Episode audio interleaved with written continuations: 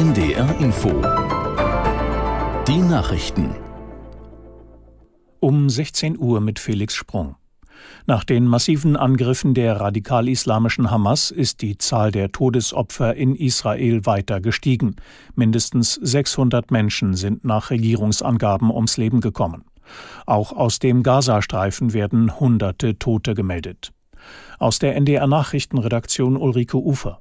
Israelische Militäreinheiten stoßen erst nach und nach in Siedlungen vor, in die Hamas-Kämpfer eingedrungen waren. Dort finden sie immer mehr Leichen. Zudem geht die Regierung inzwischen davon aus, dass mehr als 100 Menschen von der Hamas als Geiseln gehalten werden. Wie das Militär mitteilte, kämpfen Zehntausende israelische Soldaten gegen militante Palästinenser, während die Luftwaffe Ziele im Gazastreifen bombardiert. Die Grenzorte zum Gazastreifen sollen in den nächsten 24 Stunden evakuiert werden.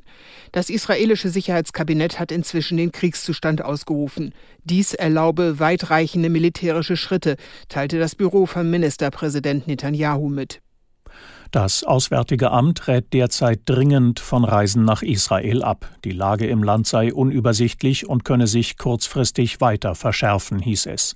Ob auch deutsche Staatsbürger von den Angriffen betroffen sind oder Deutsche entführt wurden, werde derzeit geprüft.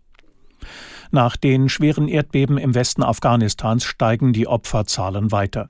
Wie ein Sprecher der Taliban-Regierung mitteilte, sind bei der Katastrophe mehr als 2000 Menschen ums Leben gekommen. Inzwischen ist auch internationale Hilfe angelaufen. In der Provinz Herat sind Rettungsteams und Hilfsorganisationen an der Grenze zum Iran im Einsatz.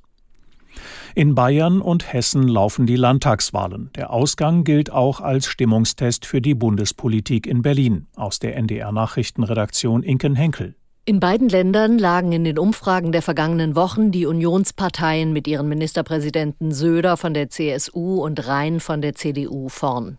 Spannend wird daher vor allem das Rennen um Platz zwei. In Bayern können neben den mitregierenden Freien Wählern auch Grüne und AfD hoffen. In Hessen konkurriert die SPD von Spitzenkandidatin Faeser mit Grünen und AfD.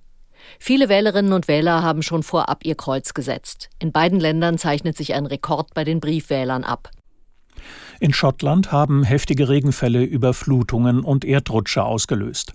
Nach Behördenangaben fiel in Teilen des Landes binnen 24 Stunden so viel Regen wie normalerweise in einem Monat. Laut Polizei mussten nach einer Reihe von Erdrutschen an einer Straße zehn Autofahrer aus der Luft gerettet werden. Andernorts verwandelten sich Straßen in Flüsse. Der Zugverkehr wurde unterbrochen oder eingeschränkt.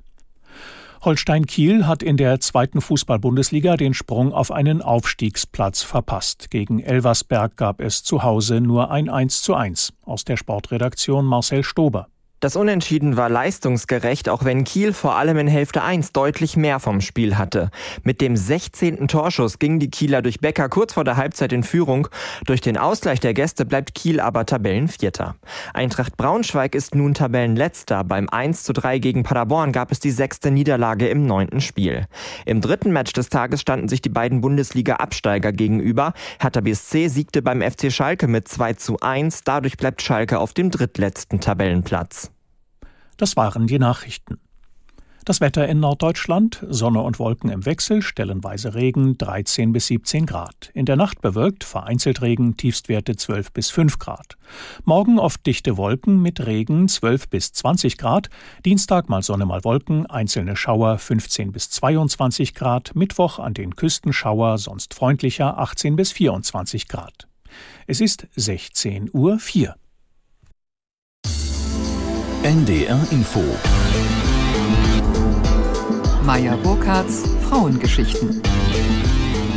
Mein Gast in dieser Ausgabe ist Julia Becker, Verlegerin und Aufsichtsratsvorsitzende der viel zitierten Funke Mediengruppe. Ihr Geschäft sind Zeitungen, Zeitschriften und digitale Wirtschaft.